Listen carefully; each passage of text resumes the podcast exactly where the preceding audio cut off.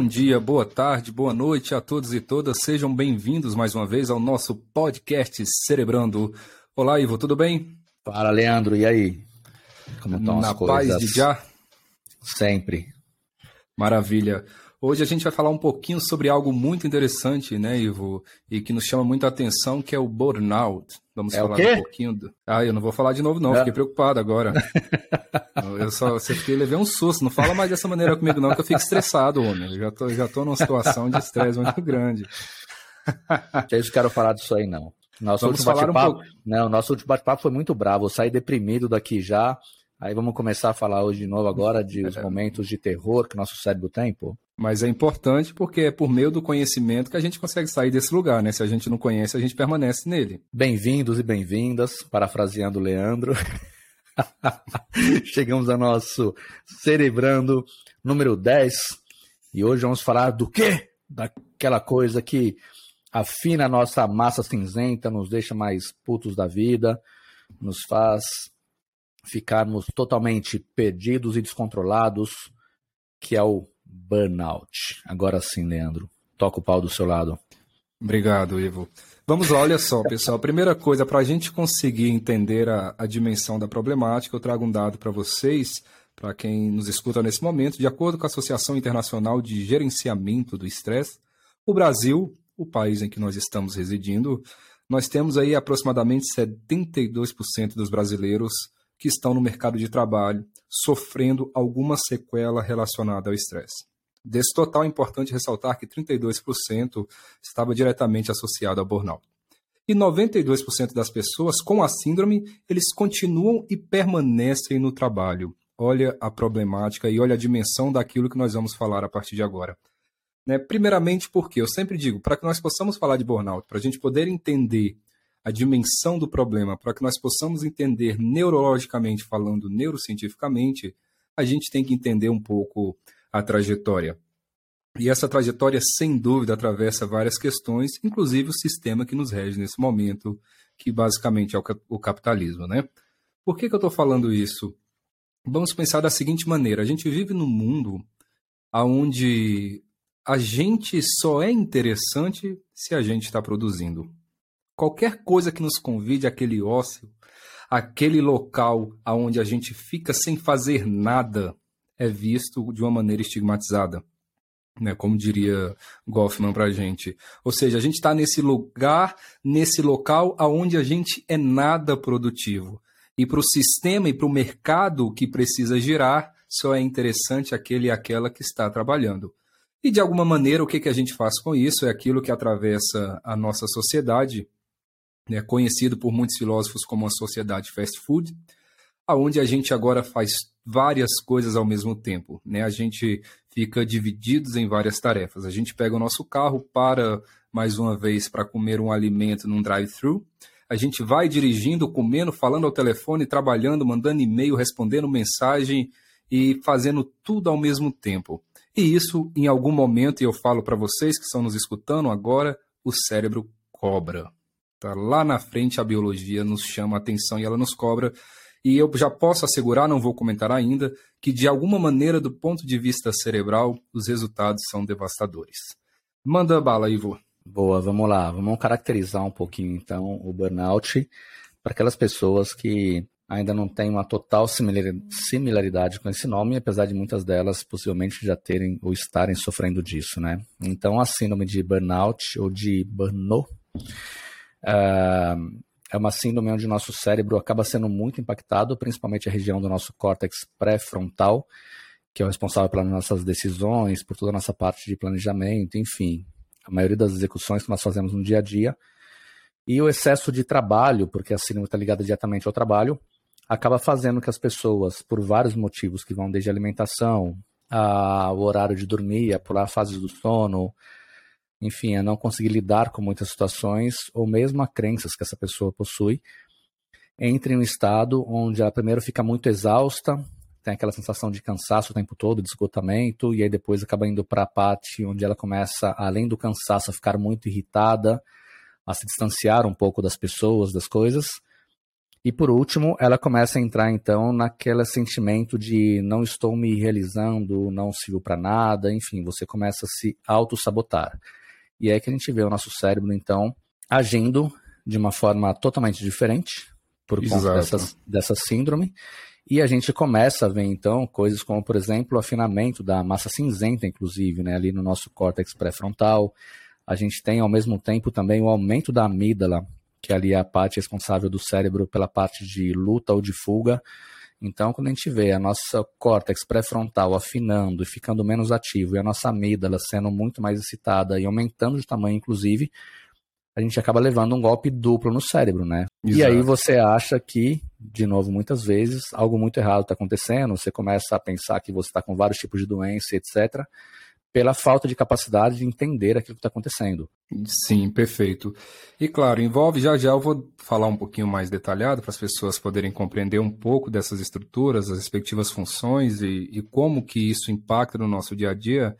A gente precisa entender primeiro que o burnout ou a síndrome de burnout, né? A gente precisa entender o primeiro aspecto que a gente tem que levar em consideração é o seguinte: ele difere do estresse, tá? Difere por quê? Difere no sentido de intensidade. É a primeira questão. A gente está falando do limite do limite do estresse. Esse é o primeiro aspecto. Ah, mas o que, que poderia causar essa síndrome, gente? Tensão emocional, tá? É algo que a gente precisa relatar, sem dúvida alguma, uma emoção mal experimentada, mal experienciada. Por isso que eu sempre digo e quem me conhece hoje, conhece um pouco dos meus trabalhos, todos os meus trabalhos de alguma maneira atravessam as emoções. Por quê? Porque as emoções atravessam as nossas relações, porque as emoções atravessam o nosso dia a dia. As emoções e os sentimentos, eles atravessam os nossos significados. Se eu hoje, no mundo onde Chaplin, por exemplo, faz uma crítica que eu acho fantástica no filme Tempos Modernos, né, no mundo onde as pessoas estão sendo subvertidas a máquinas, ou seja, todo mundo trabalha de maneira automatizada, de maneira robótica, isso automaticamente vai contra o significado, vai contra a representação. E se não tem significado, não tem representação, tem sintoma aparecendo. Né? Então, a gente pode destacar a tensão emocional, que é uma característica clara da síndrome. Nós podemos destacar também o excesso de trabalho, tá, gente? O excesso, e a gente realmente está vivendo um momento de de excessos que são bem preocupantes, mas bem, bem preocupantes no que diz respeito, inclusive, a pacientes jovens hoje que chegam, por exemplo, no hospital com um acidente vascular, né, com um AVC, por conta do que? O estresse. Professor, olha eu já falando como se eu estivesse em sala, né, professor, né? Leandro, o estresse poderia causar é, é, vício, né, o poder do hábito. O estresse poderia causar, de alguma maneira, um risco de acidente vascular? Sem dúvidas, sem dúvidas. Ele poderia nos causar um risco do infarto do miocárdio? Sem dúvidas também. É, então, esse estresse que ele chega a ser crônico, agora eu estou falando de uma condição crônica, ela pode gerar a síndrome, tá? Outro aspecto importante que a gente tem que levar em consideração, pessoas que vivem uma rotina extremamente sedentária, né? É uma outra questão importante. Não pratica atividade física, passa o dia inteiro em frente às telas, nós já comentamos no nosso último podcast sobre os mecanismos e os efeitos da tela, e vai virando a famosa bola de neve. Tá bom? Então, a primeira questão é a diferenciação. Estamos falando de uma condição que é crônica. Portanto, a gente está falando de uma patologia, de algo que impacta diretamente no nosso cérebro.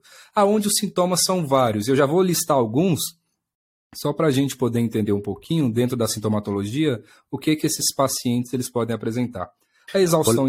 Oi, Ivo. Leandro, deixa eu só entrar em um ponto importante para você favor, conseguir complementar favor. aí, que é o seguinte. Claro. A gente vive nesse mundo doido, a gente discutiu muito hoje sobre as pessoas utilizando frases como me matar de trabalhar, isso ser bonito, etc.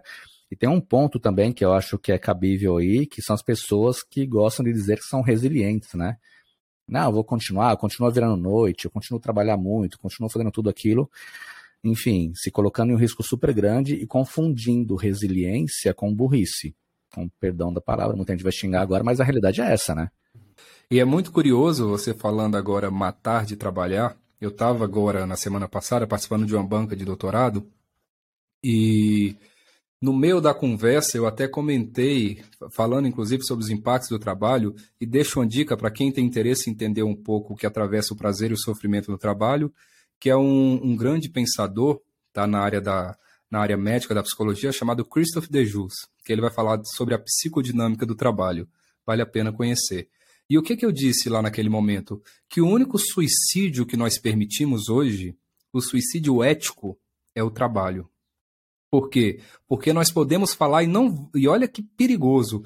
Nós não vamos ser julgados e julgadas se a gente fala para qualquer pessoa: estou me matando de trabalhar. As pessoas olham para a gente toda vez e falam: é isso mesmo.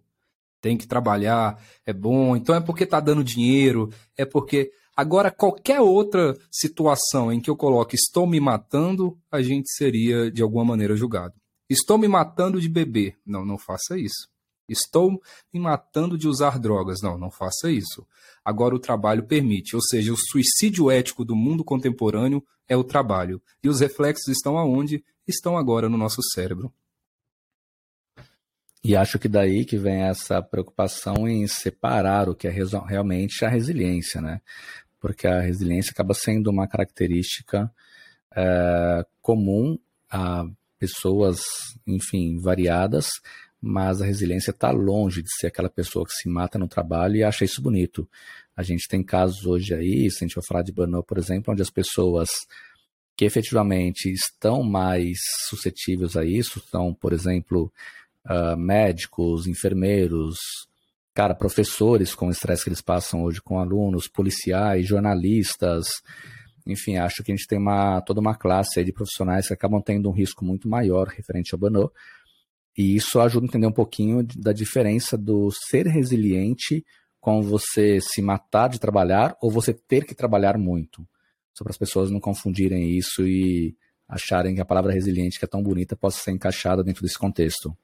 É, não, não, pelo contrário, né? Ela está totalmente desencaixada desse contexto, né? Para a gente, primeiramente, ter saúde e principalmente saúde mental, a gente tem que tirá-la, refazer essa retirada. Então, ok, vamos pensar aqui só para a gente. Eu acho que é importante a gente contextualizar um pouquinho algumas manifestações clínicas antes mesmo da gente falar do que diz respeito ao aparato neural, né, ao processo neurológico propriamente dito. Dentro dos sintomas, gente, a insônia é clássico, né? Por que, que a insônia? Porque o cortisol, que é liberado, esse hormônio que é de suma importância para vários aspectos, é, esse hormônio ele é responsável por nos fazer também ficar em vigília. Então, se eu tenho excesso de cortisol, eu tenho ausência de sono. Então, a insônia vem. Tem uma outra questão que atravessa os aspectos psicológicos, que é o sentimento de fracasso, de insegurança. A pessoa tem uma sensação de, literalmente, de que não está produzindo nada, de que não é interessante. O desânimo, ele é muito claro nessa questão. A parte de humor, então, alteração de humor, enxaqueca, é importante falar isso também essa a enxaqueca em si, os pacientes eles podem sentir de uma maneira muito clara. É, outra questão, uma sensação de falta de força, onde a gente chama, através de aspectos voltados para o desgaste, tanto físico quanto um desgaste mental. É, são várias as questões, tá, gente? Dor muscular, porque envolve uma dor tensional, é, o batimento cardíaco, a pessoa pode sentir normalmente um ataque cardíaco, sentir a sensação de que o coração está mais acelerado. Ou seja, são várias questões que atravessam perda de apetite ou apetite ao extremo, é um outro aspecto também que diz respeito à síndrome em si. Então, prestem atenção nessas características, nos sintomas que eu trago agora aqui na nossa conversa, para que vocês possam também perceber, gente. Por que perceber? Porque a partir do momento que a minha vida se reduz a trabalho e a produzir, produzir, produzir, tudo que nós estamos experimentando dentro da contemporaneidade atravessa a anestesia. Nós estamos vivendo um mundo de pessoas anestesiadas, né? pessoas que fogem a todo momento, e aí é importante a gente relatar isso, que fogem à percepção, que fogem ao raciocínio, que fogem à consciência. Por quê? Primeiro, que atravessa a questão de menor gasto energético, e segundo, tem todo um aspecto por trás que rege o sistema para que nós possamos ser interessantes para ele. E eu até sugiro, Ivo, como a gente está trazendo essa problemática, a gente trouxe na última conversa uma problemática sobre, sobre as telas que interferem no córtex. Já já vou falar também que a síndrome de burnout também interfere no córtex. E aí a gente poderia falar na nossa próxima conversa um pouquinho sobre a meditação. Por quê? Porque aí agora a gente começa a lançar luz sobre as problemáticas também. É, é importante a gente falar dos problemas, como que nós somos afetados e afetadas, mas também é importante a gente dizer o que, que nós podemos fazer para sair desse lugar. E uma das estratégias, sem dúvida, ainda mais quando a gente fala de um, um, momento em que a gente vive o pensamento acelerado, onde a gente vive numa sociedade de cansaço, uma sociedade de exaustão, como que a gente pode utilizar esse processo para a gente frear. Né? Então, fica uma dica aí, se você achar interessante, a gente pode debater esse aspecto da meditação também. Eu acho super interessante, até porque a gente está hoje no nosso episódio Cerebrando número 10. A gente conseguiu trazer assuntos super interessantes já para cá. E eu vou só voltar em um ponto agora. Você está falando dos sintomas, eu estou lendo o pensamento do pessoal na Marginal Tietê em São Paulo, na Pinheiros. Tenho, tenho, tenho, tenho. A minha sogra, inclusive, gritou agora. O cheque, o cheque, né? É, tipo assim, quantos pontos tem que ter dentro disso daí é, tudo? Check. Porque eu tô 90% já aqui. Minha sogra até gritou no fundo ali, ah, pô, quer dizer que eu tenho essa merda, então. Deve estar com burnout, cara, só pode, porque. Agora, você trouxe uma coisa muito legal, a gente vai ter um podcast sobre isso, mas eu acho legal falar um pouquinho para as pessoas quando a gente fala sobre a questão do estresse, né, do cortisol. Porque muita gente sabe que, ah, mas o cortisol é super importante para a gente. É claro que é, se não fosse importante, nem existiria no nosso corpo. Mas o cortisol é que permite que muita coisa aconteça no nosso dia a dia, como a gente acordar, regular a quantidade de açúcar no sangue, pressão sanguínea. Mas a gente está falando aqui é do cortisol em excesso, né? Aquilo que prejudica a gente. E o mais engraçado, quando a gente está falando do cérebro, é as pessoas saberem que o simples fato de você pensar em algo que você não gosta já é suficiente para você ter uma carga de estresse mais alta no seu corpo. Ou seja, se a gente está falando muito de trabalho, de burnout aqui, o simples fato de você acordar de manhã e pensar, tenho que ir trabalhar, pode ser mais do que o suficiente para você ter um gatilho e já ter uma liberação no seu corpo ali, sua glândula suprarrenal por, produzindo cortisol em excesso, mandando ali, até chegar no seu cérebro, e você começar já a sofrer disso desde cedo, sem ter que estar dentro do trabalho. Eu acho que daí vem Exato. do que você falou agora também, da gente vamos começar a falar um pouco sobre aquilo que pode ser utilizado para ajudar também as pessoas e não só explicar um pouco do que acontece. Exato, até porque envolve é, é aquela questão que atravessa a psicanálise, onde a gente tem o princípio do prazer e o princípio da realidade.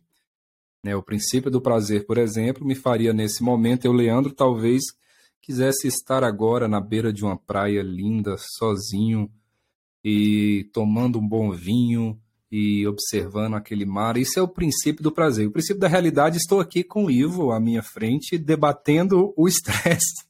Né? Ou seja, mas esse local que eu estou e essa situação que eu estou fazendo nesse momento pode se tornar um princípio do prazer? Pode. Quando mais pode, se vez... tornar um, pode se tornar um pico de estresse também? Também pode. Pode. É claro, só falar algo tá. errado aqui, nós dois, e pronto, né? Tá aí o pico. o gatilho Mas é exato. Pra... É, quando que, que, que esse processo me causa prazer? Quando eu trago alguma representação. Como eu falei, se o trabalho, se ele atravessa aquilo que nós vimos lá nos tempos modernos, mais uma vez, é, se eu sou apenas a máquina de produção, automaticamente eu vou ter problema. Eu vou ter problema em relação ao trabalho. Por quê? Porque eu preciso de significado, gente a gente precisa, em algum momento da nossa vida, a gente vai ter que entender isso. Eu sempre falo, a minha vontade era colocar isso de alguma maneira nas pessoas. Porque se a gente começa a entender que sim, o trabalho é importante, eu atribuo um significado para ele, mas eu não posso me matar de trabalhar, porque não existe qualquer possibilidade disso ser saudável. Não existe qualquer possibilidade de eu alcançar lá na frente, porque eu acho que a busca no final de tudo isso é uma busca constante pela essa tal felicidade que a gente já até debateu aqui no nosso, no nosso podcast. Então, mais uma vez, o que, que nós precisamos fazer? Nós precisamos, primeiramente, perceber, porque acredito que a grande maioria aqui que esteja nos escutando nesse momento sequer percebem como que a rotina, como que a rotina de vocês e a minha também, eu me coloco nesse lugar, como que, que essa rotina ela tem sido conduzida porque a gente vai levando, a gente vai levando, a gente vai fazendo, fazendo, fazendo, trabalhando, trabalhando, trabalhando, e quando a gente menos percebe, a gente já está envolvido. A gente está envolvido pelo sistema, a gente está envolvido pelo trabalho, e aí o nosso querido sistema nervoso é, vai mandar uma informação. A primeira informação, se a gente já traz do ponto de vista neurológico, você já até comentou, é, primeiramente é uma redução de substância cinzenta. Nós já discutimos, eu acho que em outras aulas, em outras conversas, na verdade, em outros podcasts, que a substância cinzenta ela está presente ali no nosso córtex, lá no córtex cerebral, a parte mais externa do nosso cérebro, aonde nós temos os corpos de neurônios, que inclusive, olha que interessante, né? Esse debate, essa conversa em si, que inclusive é aquilo que nos difere de outras espécies. O córtex é aquilo que me faz, de alguma maneira, ser diferente. Repito, como em todos os outros podcasts, o que difere não quer dizer que seja melhor ou seja pior, quer dizer que é diferente. Esse antropocentrismo ele é perigoso. Então, é aquilo que me difere. E aonde impacta, primeiramente, a região pré-frontal? A região pré-frontal, para quem está chegando agora nesse podcast, caiu aqui, opa, gostei do tema e cheguei aqui. Essa região logo atrás da nossa testa que inclusive é a região que faz com que nós tenhamos atividades muito importantes, por exemplo, flexibilidade cognitiva, tomada de decisões, avaliação de consequências, para que nós possamos planejar uma atividade, ou seja, num trabalho aonde eu preciso planejar, aonde eu preciso tomar decisões, aonde eu preciso ter habilidades de escolha, aonde eu preciso muitas vezes administrar uma empresa ou uma equipe, ou simplesmente o meu trabalho mesmo ali, sendo um educador, uma educadora, sendo um, um, um médico, uma médica, sendo todas as profissões que nós temos, é, eu preciso saber avaliar consequências, eu preciso traçar estratégias e eu não consigo fazê-las. Por quê? Porque essa região é afetada, gente, ela fica hipoativada. Essas células estão sendo afetadas. E digo ainda mais: o excesso de estresse afetando essas células, elas morrem. Ah, mas a célula que morre, ela pode voltar? Não, gente, célula não ressuscita. Tá? Então, que fique muito claro na nossa conversa: célula que morreu, morreu, perdeu, acabou. Então, essa é a primeira característica do ponto de vista neurológico que nós precisamos levar em consideração um trabalho em que eu preciso produzir, a região que me ajuda a planejar para que eu possa produzir, para que eu possa avaliar, para que eu possa pensar em consequências, essa região ela passa então a ficar inativada por conta do trabalho excessivo, por conta do aumento do estresse. E aí, dois pontos importantes, deixa eu piorar um pouquinho a situação quando a gente fala agora do excesso de estresse. A gente está falando muito do cérebro, que é o nosso objetivo aqui, mas é importante saberem também que hoje o diabetes tipo 2, a hipertensão arterial, a, depressão, fraqueza nas unhas, cabelos começam a cair, inclusive o acúmulo de gordura abdominal, estão ligados diretamente também ao excesso de cortisol. Então a gente vê um corpo sofrendo de uma forma muito agressiva e sendo totalmente impactado. E aí algo que é legal, acho que a gente explicar aqui agora, Leandro, agora que ficou esse aviso para as pessoas com relação ao excesso do cortisol, não só pelo burnout, mas por tudo que ele causa também. Acho que seria interessante as pessoas saberem por que, que quando elas estão muito pé da vida, muito estressadas, muito nervosas, ou no meio de uma crise de burnout, ela não consegue fazer nada que ela gostaria da forma que ela gostaria. Então acho que seria legal se pudesse colocar um pouquinho de como o cortisol atinge o cérebro, por que a pessoa não consegue pensar ou agir em nada e aí falar um pouquinho também ali das nossas zonas mais primitivas, como a amígdala, para as pessoas entenderem o que, que a gente correlacionou lá no comecinho do podcast. Perfeito. É, então a primeira coisa é, toda vez que nós temos cortisol em excesso, o cortisol ele causa no nosso sistema nervoso, no nosso cérebro, é, uma redução do fluxo sanguíneo. Ele causa aquilo que nós chamamos de hipóxia. Né? Reduzimos a quantidade de sangue que chega ali, reduzimos a quantidade de oxigênio que chega ali, reduzimos a quantidade de glicose que chega ali. Ou seja, uma célula para sobreviver, ela precisa. O que, que é realmente necessário para uma célula? Assim, ah, não tem outra forma dessa célula conseguir sobreviver. Ela precisa de oxigênio e de glicose. Essa é a primeira questão. E nós somos movidos por essas células que nós podemos, claro, não é determinístico, nós podemos atribuir significados para elas que atravessam cultura, social, o sujeito que é histórico, que é cultural, mas automaticamente impacta nessas células. Portanto, esse excesso de cortisol, ele impacta como um todo. Por que, que ele impacta como um todo? Porque o cérebro ele deixa de funcionar como ele deveria. Ele pode, por exemplo, interferir diretamente no hipocampo, que é uma estrutura responsável pela consolidação das nossas memórias de curto para longo prazo é um fator de risco, como eu já comentei agora há pouco, altíssimo para um acidente vascular, acidente vascular cerebral.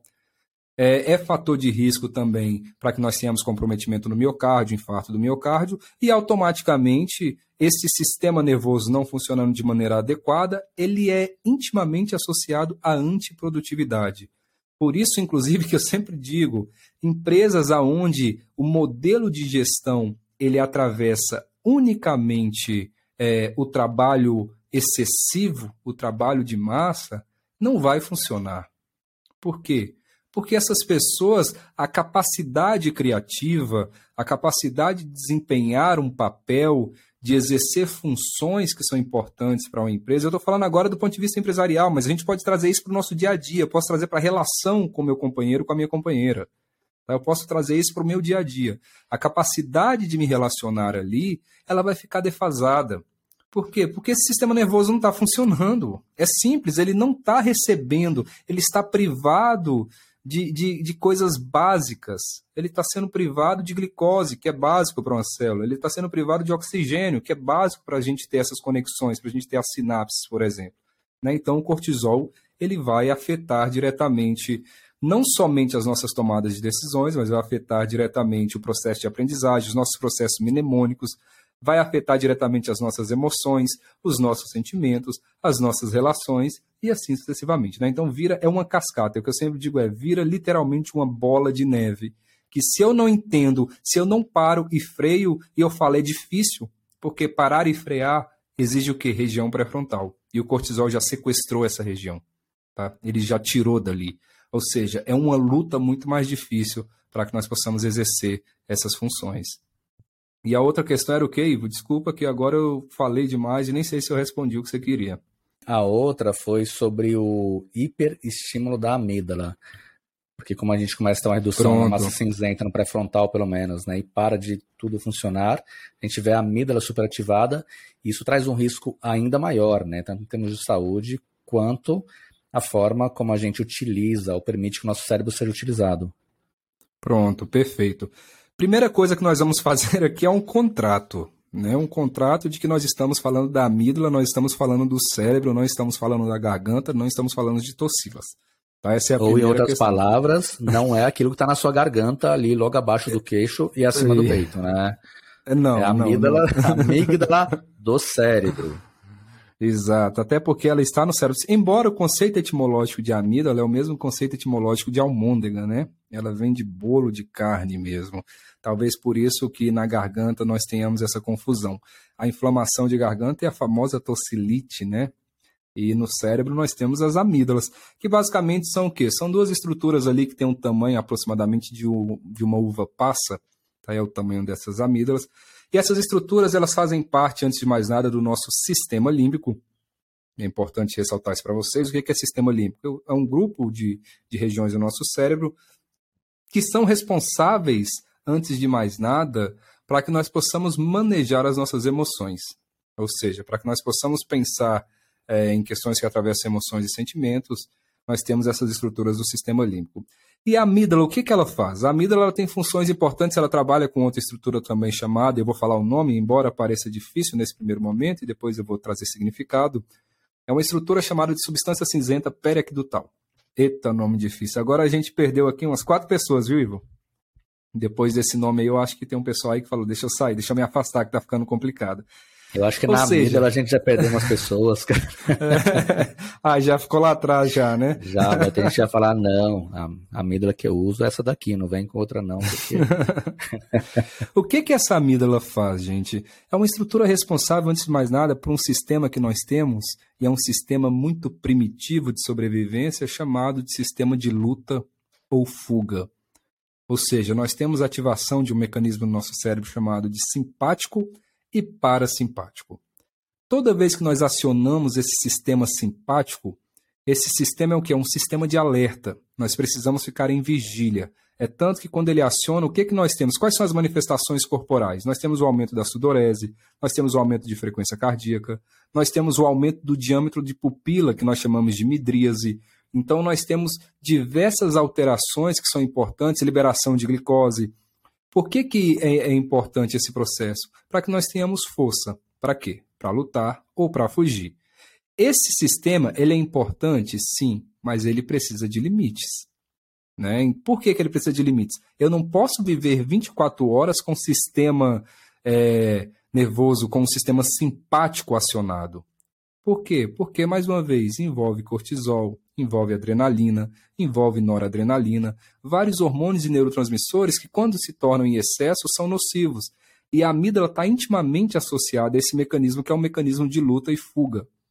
Portanto, quanto maior o diâmetro que nós temos, e aí pensando agora do ponto de vista estrutural mesmo, estamos falando de estrutura, quanto maior é o tamanho da estrutura por fatores, e é muito interessante isso, olha o tanto que nós somos sociais. Né? Como que fatores externos sociais interferem diretamente no que diz respeito à parte estrutural, à parte anatômica no nosso cérebro. Olha que curioso isso. Né? Então, a amígdala ela aumenta de tamanho. Portanto, nós nos tornamos, inclusive, pessoas mais reativas.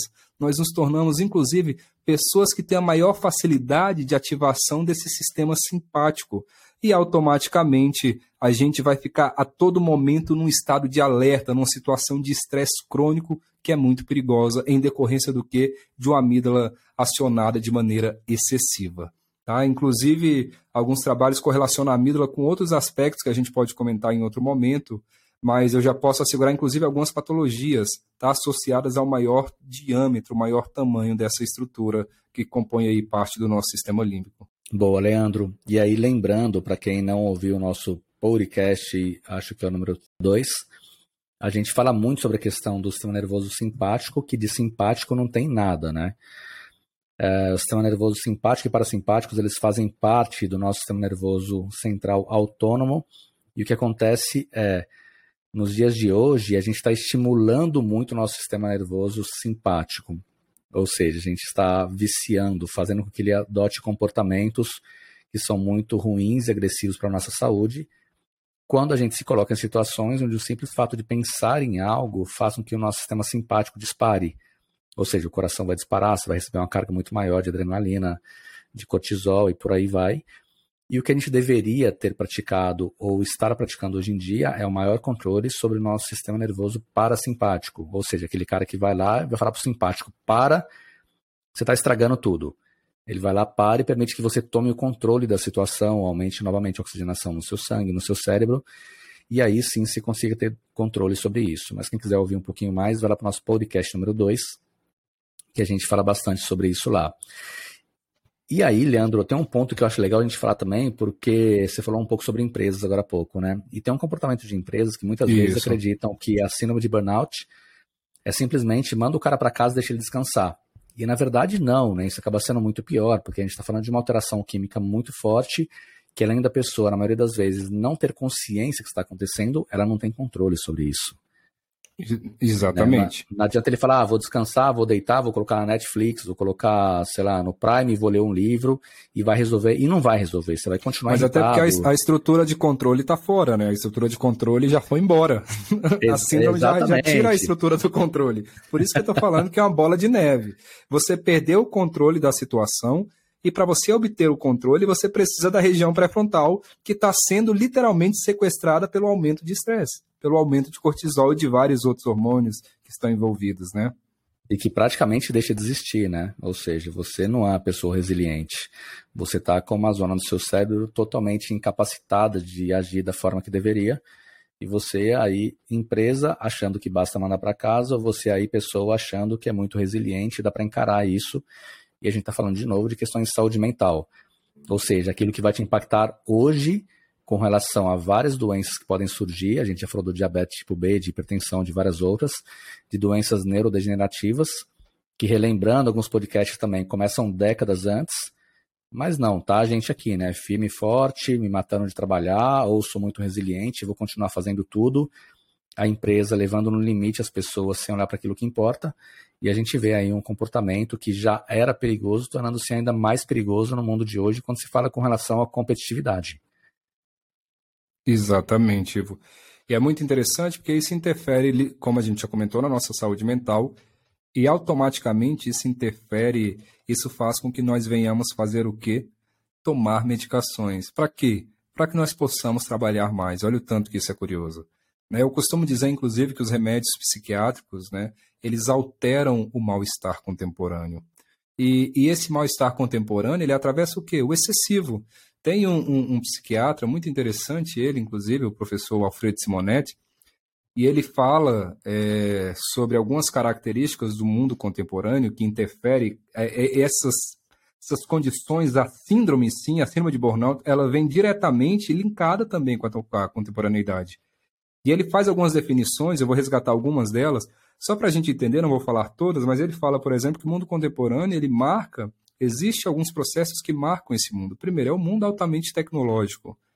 Né? Nós temos agora uma tecnologia que se muda a todo momento, uma tecnologia que muda muito rápido. Isso é muito curioso.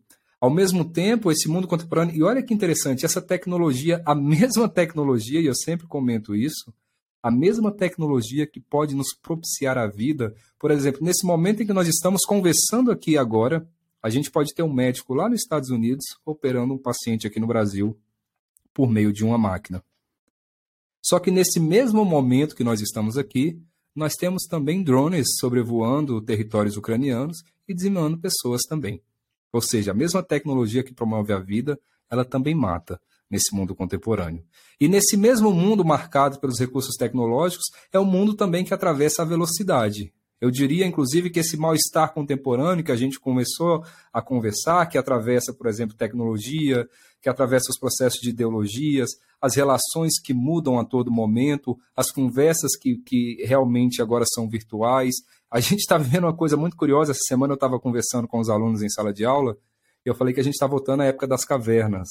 Né? Por que, que a gente está voltando? Porque agora a escrita está ficando de lado, a gente está trocando tudo pelos emojis. Né? A gente está fazendo literalmente isso. Por quê? Perceba que antigamente, quando a gente estava feliz, o que, que a gente fazia? Se a gente está conversando com alguém à distância, né, sem ser por áudio, estou feliz, estou triste, estou alegre, estou preocupado. Agora a gente coloca desenhos. Né? Ou seja, a gente está vivendo um momento de falência da linguagem, a gente está substituindo essa comunicação por imagens novamente. Estamos voltando, estamos lá atrás. Né? Um processo de regressão que é perigosa do ponto de vista pedagógico. Mas esse mundo veloz, ele é tão curioso. Já parou para pensar, Ivo, que das profissões que nós temos hoje, eu estava esses dias pesquisando, as profissões mais procuradas hoje não existiam há 10, 15 anos atrás. As profissões mais procuradas, que envolvem programadores, pilotos de drone, são profissões que não existiam. Olha o tanto que isso é curioso. Ou seja, e isso atravessa o mercado de trabalho, isso atravessa, mais uma vez, os processos que envolvem é, a exaustão por alguns profissionais, que envolvem o desconhecido, e mais uma vez a gente precisa entender que esse mundo contemporâneo, veloz, que é marcado não só pelo tecnológico, pela velocidade, marcado pela, pelos aspectos excessivos, também os trabalhos são excessivos, a gente quer o tempo todo uma necessidade de likes, uma necessidade de curtidas, uma necessidade de exposição, uma necessidade de se mostrar. A gente já comentou isso também em outros podcasts. E tudo isso, mais uma vez, vai fazer o quê? Vai fazer com que interfira diretamente na nossa saúde mental. Né? Não tem como. E aí, volto no que eu falei. Para a gente dar conta desse mal-estar da contemporaneidade, dos excessos, do excesso de trabalho, eu tomo mais remédio para eu poder trabalhar mais. Isso é muito perigoso. A gente precisa entender esse problema. Nós estamos tomando remédio para dar conta da exaustão, porque a exaustão já não está mais sinalizando para a gente. Estamos exaustos, estamos literalmente, o corpo já não aguenta. Ou seja, a partir do momento que o corpo traz essa informação, é porque a gente passou do limite. E aí o que, que nós fazemos? tomamos mais medicações para a gente ainda trabalhar mais, para a gente ainda produzir mais, para que eu possa ser interessante, porque senão, mais uma vez, eu sou descartado. Né? A gente descarta aquele que não produz. Se eu não estou produzindo, eu não tenho qualquer função, eu não tenho qualquer, literalmente, papel no que diz respeito a esses aspectos sociais. Então, é, eu acho que é importante a gente pensar também a partir, eu já disse que não tem como a gente pensar em estresse, em burnout, se a gente não leva em consideração as mudanças. E aí, nesse sentido, eu acho que o Simonetti ele fala muito bem, quando ele atravessa a tecnologia, a velocidade, os aspectos excessivos.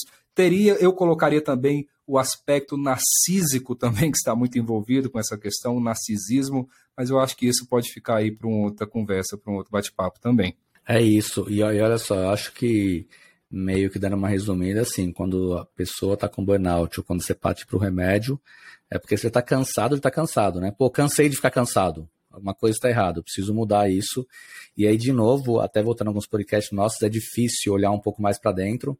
Fica muito mais fácil querer algo muito imediato, né? Ou seja, eu estou algumas décadas aí ferrando todo o sistema e de repente eu quero que seja resolvido de uma forma muito rápida. Cansei de estar tá cansado, me dá um remédio, né?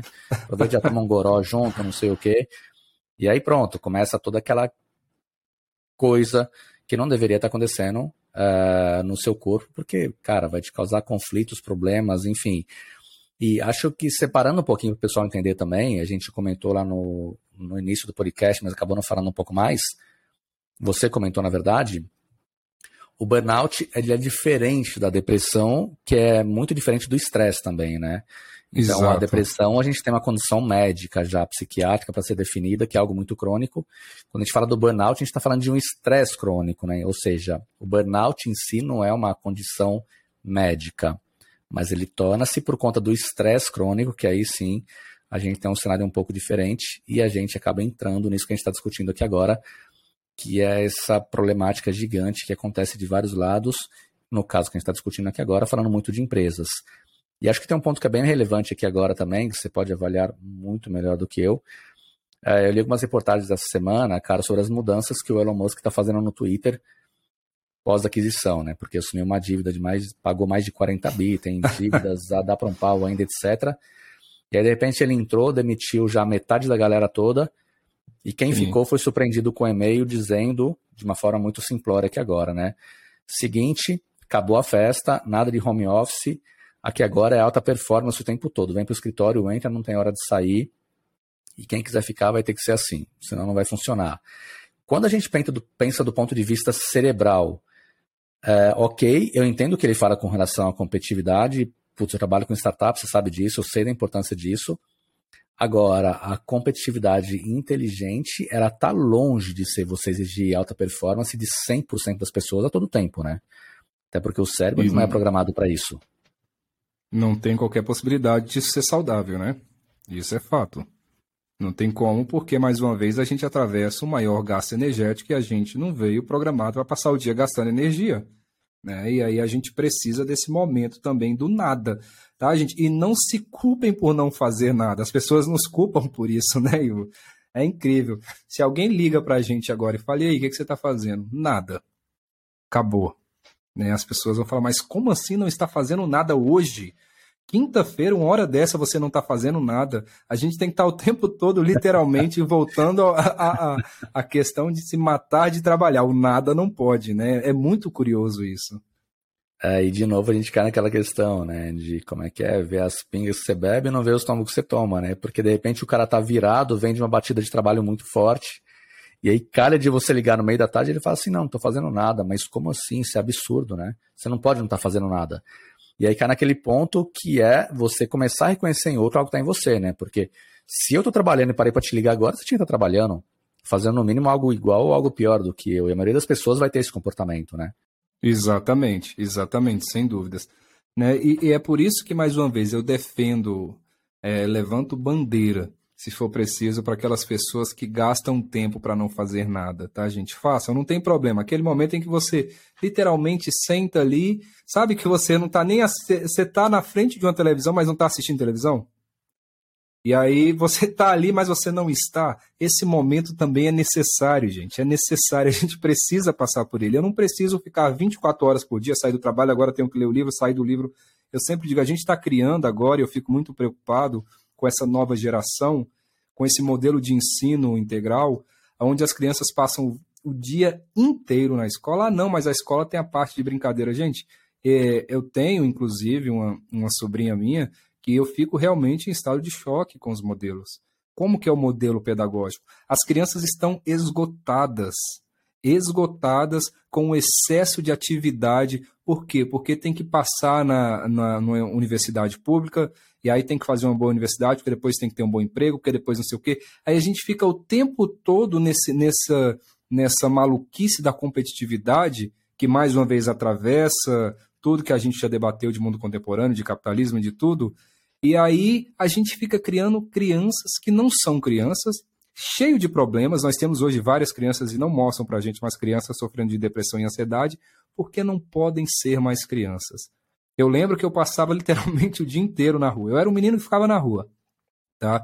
E aí ia para a escola e depois daqueles voltava... remelentos, daqueles remelentos. Era o próprio, é o, o próprio. Era, isso, o carrinho de rolemã era daquele ali, daquele rapaz mesmo, daquele jeito.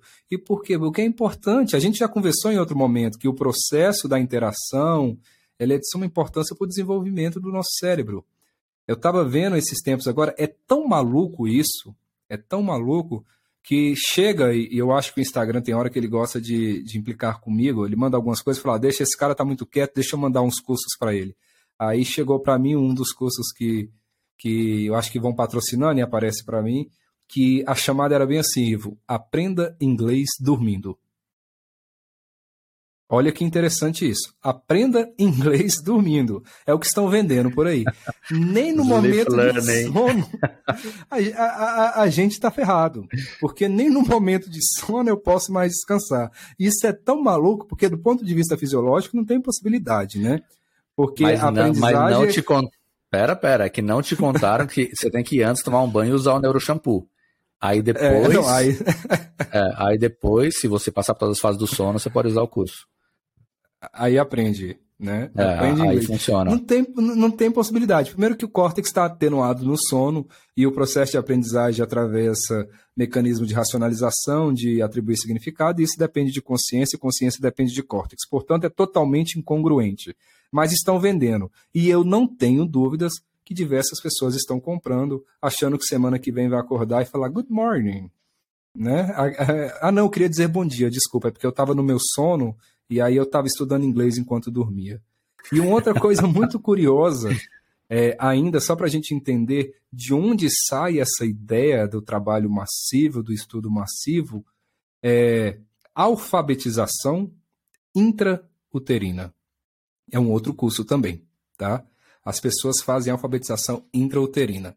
E aí eu vou trazer o último, porque isso chega para mim, tá, gente? Eu poderia comprovar cada situação dessa daí para ver que eu não. Ah, parece mentira, parece, eu tenho certeza. Porque se me contassem, eu falo, não tem possibilidade, mas tem. Eu estava dirigindo recentemente aqui na minha cidade, e aí vi no outdoor bem grande, né? Leia sete livros em uma semana. Sete livros. E aí, é, leitura dinâmica. Eu falei, gente, olha que coisa doente que nós estamos experimentando. Nem o prazer uma coisa que Rubem Alves fala que eu acho fantástico. Ele diz o seguinte: o prazer, ele quer tempo. O prazer, ele quer tempo. Quem lê um livro que se deita, deleita sobre uma leitura prazerosa, quando ele pega, ele não quer finalizar, a gente vai até protelando o final dele. Por exemplo, tem um livro Cérebro e as Emoções, a Neurociência das Relações Humanas, Ivo. É... Almerchan. Ah, Se ah, não, não, for gros, gros, gros, groselha Havaianas, não pode, já combinou isso. Não, desculpa. Edição, vamos tirar esse pedaço. Ok, então não tem um livro, não tem um livro chamado Cérebro e as Emoções, a Neurociência das Relações Humanas. Não tem o livro, tá, gente? Mas assim, brincadeiras à parte, mas é aquele um livro que quando você começa a ler, você não quer terminar. Você quer dar continuidade, você quer ir levando e ler mais um pouquinho. E aí me vem um sistema acelerado e fala: leia sete livros em uma semana. Gente, não tem possibilidade disso dar certo. Não tem. O que que você. Eu, eu fico imaginando o ser humano sentado lendo neurociência, ou pegando os clássicos da filosofia e tentando ler sete livros. Eu não leio sete páginas em uma semana. Eu fico na primeira, aí entro num processo existencial que dura mais ou menos três meses, aí resolvo com o analista, aí vou para a próxima página, dura mais ou menos quatro meses, resolvo com o analista, e depois eu vou ali internalizando e compreendendo. Mas por que, que eu falo isso? Porque, mais uma vez, isso atravessa esse conceito do acelerado, da produção. Por que, que eu tenho que ler sete livros em uma semana? A troco do quê? O que, que eu vou fazer com isso? Né? O que, que eu vou fazer com essa informação? É quantidade que eu estou acumulando? Porque se for quantidade, está errado. Se a gente pega a biblioteca, por exemplo, de, de Santo Agostinho, a biblioteca de Santo Agostinho é mínima. Eu acredito, inclusive, que quem hoje tem um hábito mínimo de leitura deve ter lido mais livros que Santo Agostinho. Mas a questão não é a quantidade, é o que eu faço com aquela informação que me vem para que eu possa transformá-la em conhecimento. Né? E, e o sistema não está interessado nisso. Está interessado que você diga que você tem 75 pós-graduações, 85 títulos de doutorado, de mestrado, pós-doutorado, e que você está ali produzindo, que você é a máquina, né? É literalmente a máquina. Nós somos a máquina do mercado. E se a gente não tem cuidado, mais uma vez, a gente entra nesse processo de adoecimento, e a gente entra nessa síndrome que é tão triste. Nós estamos falando aí de números altíssimos de pessoas passando pela síndrome de burnout. É, e olha só que interessante você falou agora, que você estava falando, eu estava me vendo no espelho aqui, dando risada e falando, vai, tome, né? Porque, até para as pessoas entenderem, né? Não é que não é possível ser muito mais rápido, a grande questão é a absorção, é o seu tempo para essa leitura, é você sentir prazer em fazer isso. É, eu fiz um curso uns bons anos atrás aí que chamava-se Técnicas Americanas de Leitura, quando eu fui, pô, há muito tempo atrás isso daí. Mas eu lembro que as pessoas, na média, leem 280 palavras por minuto, se eu não me engano. Cara, eu terminei o curso lendo tipo. 280 palavras? Por minuto. Por minuto? Por minuto. Nossa. E hum. eu terminei o curso lendo tipo 1.200. Aí você fala assim, putz, eu amava ler, cara. Depois disso, o interesse pela leitura continua, é claro, porque eu despertei e voltei. Só que começava a ler, era muito legal aquele negócio de ler muito rápido, só que a absorção muito baixa, etc. E chega uma hora que o cérebro seu, cara, ele gasta tanta energia com isso que ele fala, tá, legal, mas para quê? E a absorção e o prazer na leitura? Cara, não existe. O que, né? que eu faço com que isso? eu fui deixando de lado. É, porque dá para treinar o cérebro para ser muito master em muita coisa? Dá, cara. A grande questão é correlacionar aquilo que é importante para você de verdade, né? Porque Exatamente. senão a velocidade de leitura sua vai acabar caindo naquele comportamento que deixa eu ver a mensagem do WhatsApp sempre no vezes dois, porque você não tem mais saco. Então você acaba pegando Exato. esse comportamento e levando para o seu dia a dia, né? Deixa eu te Exato, colocar em uma é padrão, saia. Né? Ah, é o padrão. Não, pode falar. Deixa, deixa eu te colocar uma saia justa aqui agora e já te parafraseando, já aproveitando para ir para a finalização desse nosso podcast Cerebrando número 10. Eu, deixa eu salvar. Muito rápido. A... Tem, tem uma hora já que a gente está aqui, mas não sei, eu acho tá. que a gente fala muito, né? O nosso, lembra que no início... minutos, senão vão achar tá. que tem corte. É, e aqui é, é, sem corte e sem groselha. Eu estava lembrando no início da, do projeto, a gente, a gente conversa uma coisa de 15 a 20 minutos é suficiente, né? No nosso, no, no, nosso mundo ideal, na nossa cabeça, eram 15 minutos de conversa. Agora, menos de uma hora não tem como, né? É, e não vai de jeito nenhum. E Mas aí, olha é bom, só, voltando te colocando em saias curtas, ou te jogando no caldeirão, por até sendo que a minha sogra usa para cozinhar as coisas dela lá. é, e salvando a vida de alguns homens e levando um conhecimento super importante para algumas mulheres. Cara, por que, que a gente ouve muita gente falar que uh, geralmente as mulheres, né? Mas falei, falei, falei do seu lado, e quando fala assim, e aí vamos, tudo bem? Você fala assim, tudo, tudo bem. E o que ela tinha te falado antes era uma coisa tipo assim: vamos torrar todo o dinheiro, gastar tudo em cachaça, sair bebendo, chutando a bunda todo mundo, não sei o quê. E você só ouve o final, né? Tudo bem? Sim. Tudo bem, vamos lá.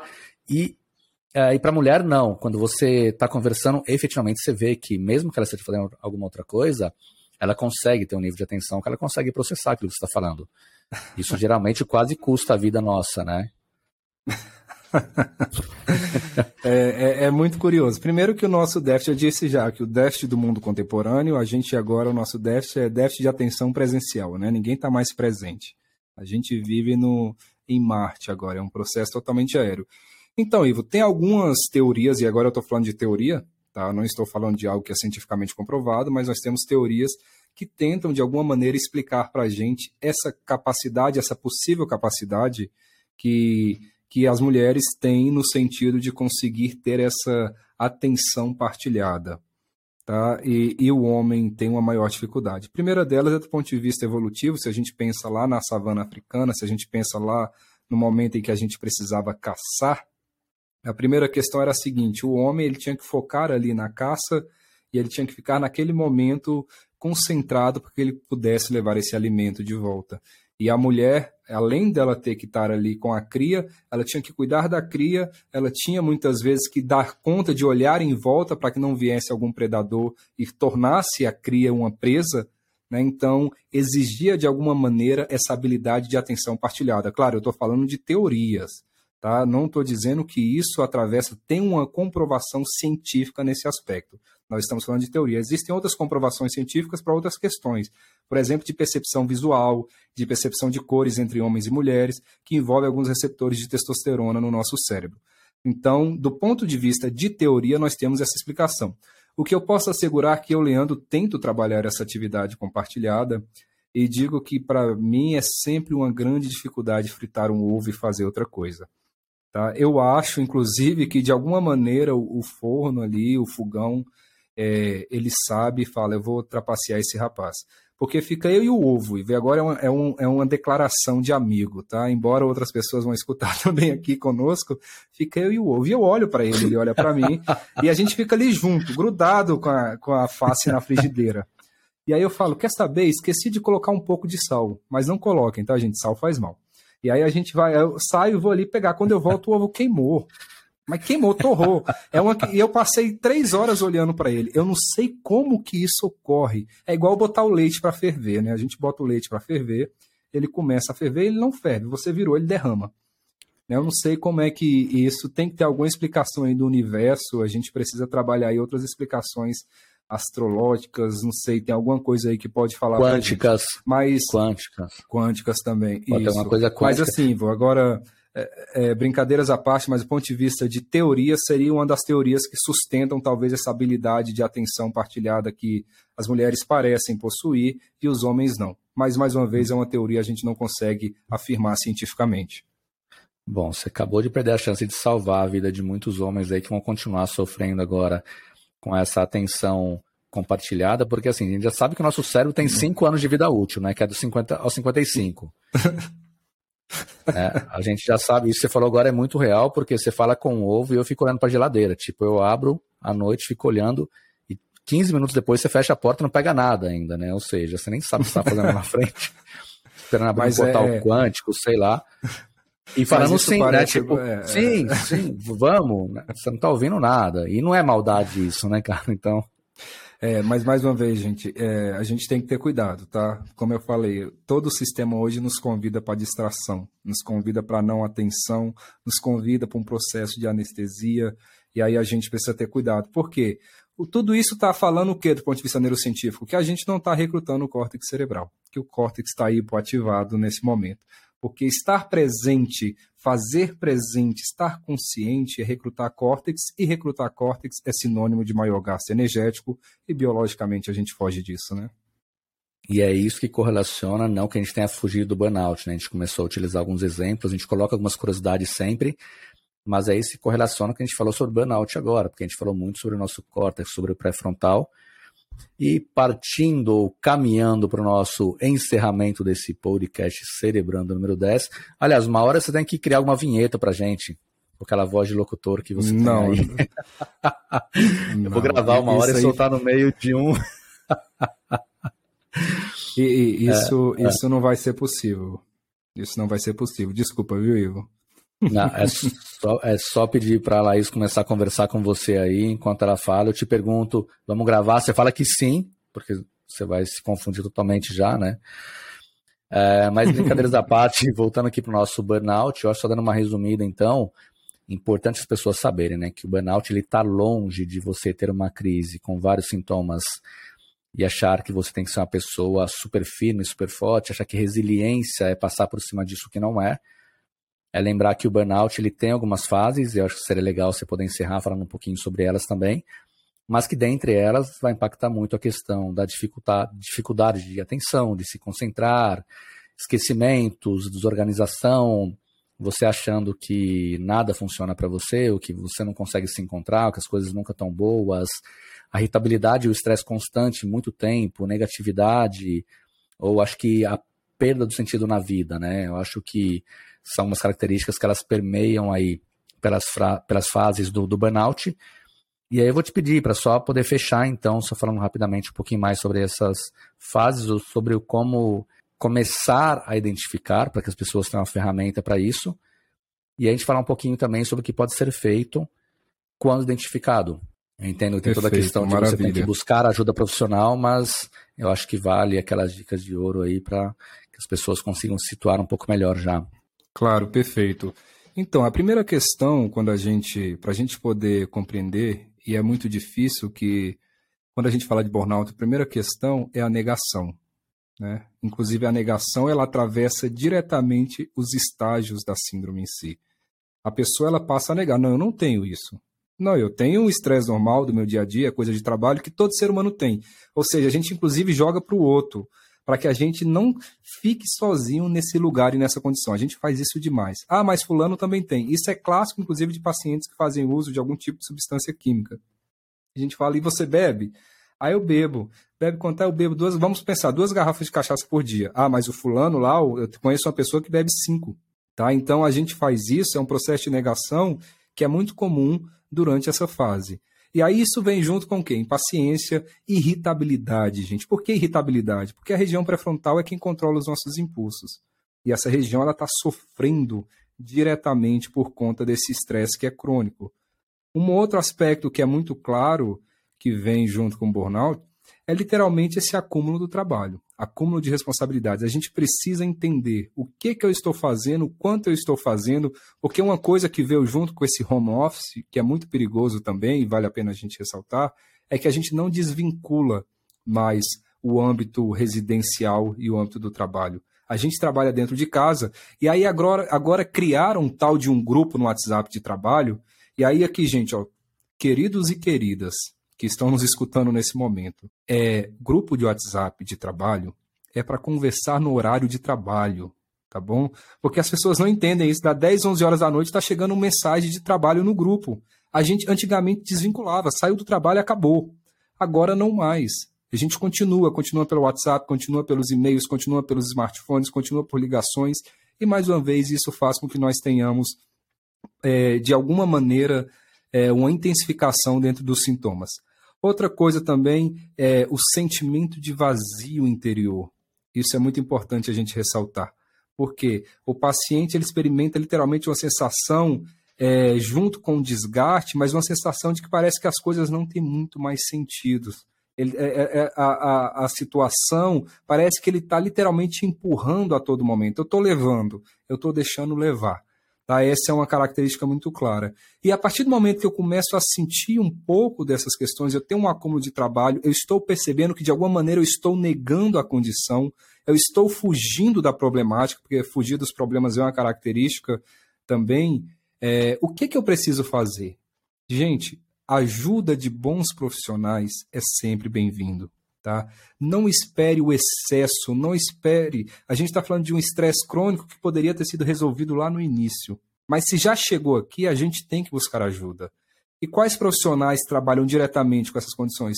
Os profissionais da psicologia, os profissionais da psiquiatria, eu acho que estão diretamente linkados junto à, à síndrome em si. Então, busque um profissional converse, entenda, porque nesse momento, muitas vezes, o que, que esses profissionais farão com vocês? E também eu estou falando das pessoas que estão nos escutando e que estão se identificando com a condição, tá? O que, que vai ser feito? Eles vão retomar o freio, esse filtro que de alguma maneira foi sendo inibido no cérebro.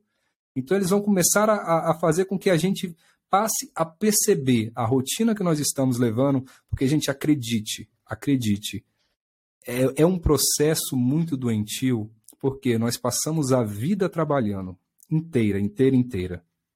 E chega lá no final, e olha que a gente passou a vida trabalhando e, e literalmente gastando o nosso tempo.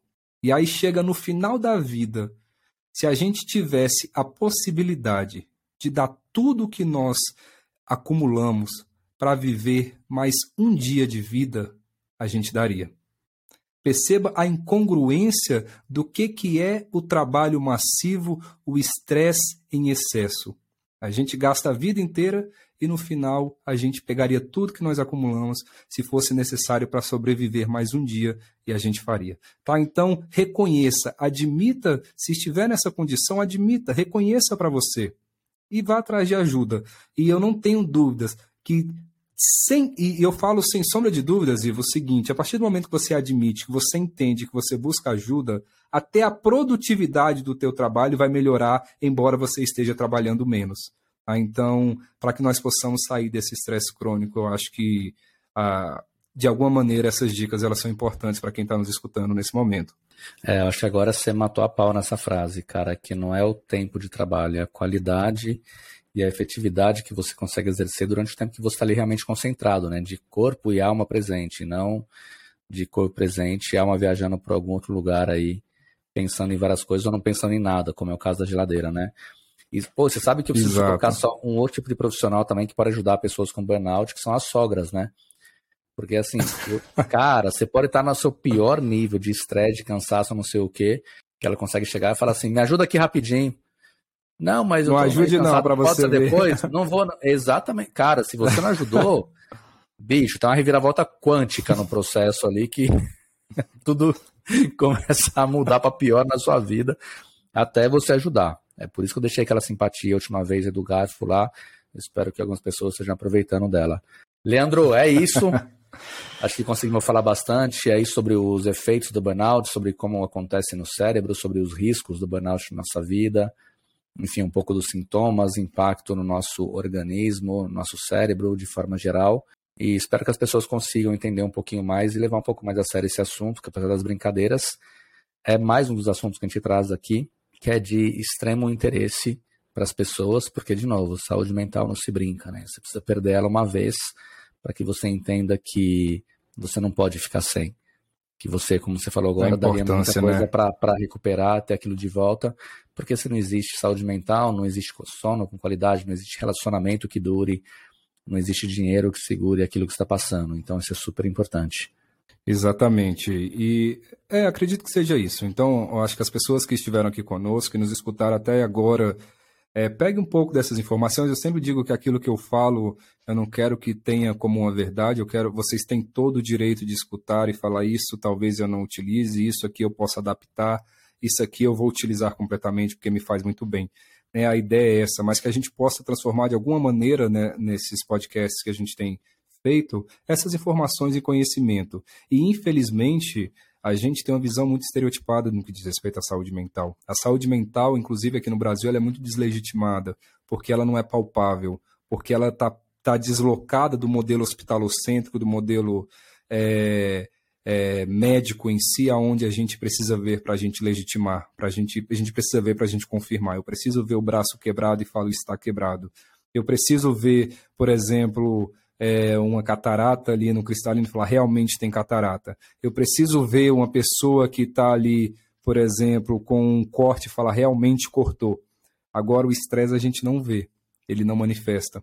Tá? Ele não manifesta no corpo no primeiro momento. Que quando ele manifesta é porque o negócio já está avançado. Aí vem com queda de cabelo, vem com taquicardia, vem com insônia e tudo que nós conversamos.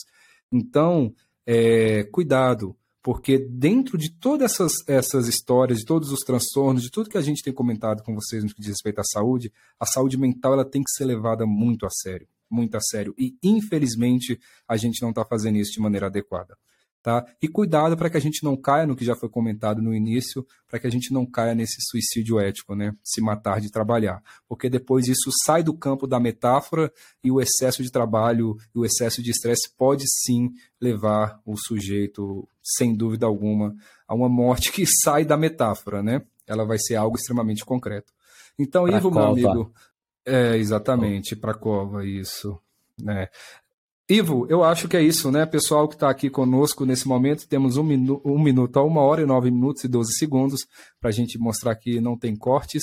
E eu agradeço mais uma vez a esse bate-papo. Espero que você saia relaxado, sem estresse, que você pratique a sua meditação, beba água e que você durma e sonhe é, sonhos fofos. O Ivo está até pensando agora. Você está aí, Ivo? Estou sempre aqui de corpo, alma e cérebro presente. É isso. Fechando então, obrigado pessoal para aqueles e aquelas que nos ouviram. Estejam vocês, como diz o Leandro, na Terra, em Marte, em Plutão, porque Plutão não é mais um, um planeta. Para quem quiser entender, Deixa é só voltar ao nosso último podcast. E ficamos Uma das por aqui. maiores então, tristezas tá? da minha vida.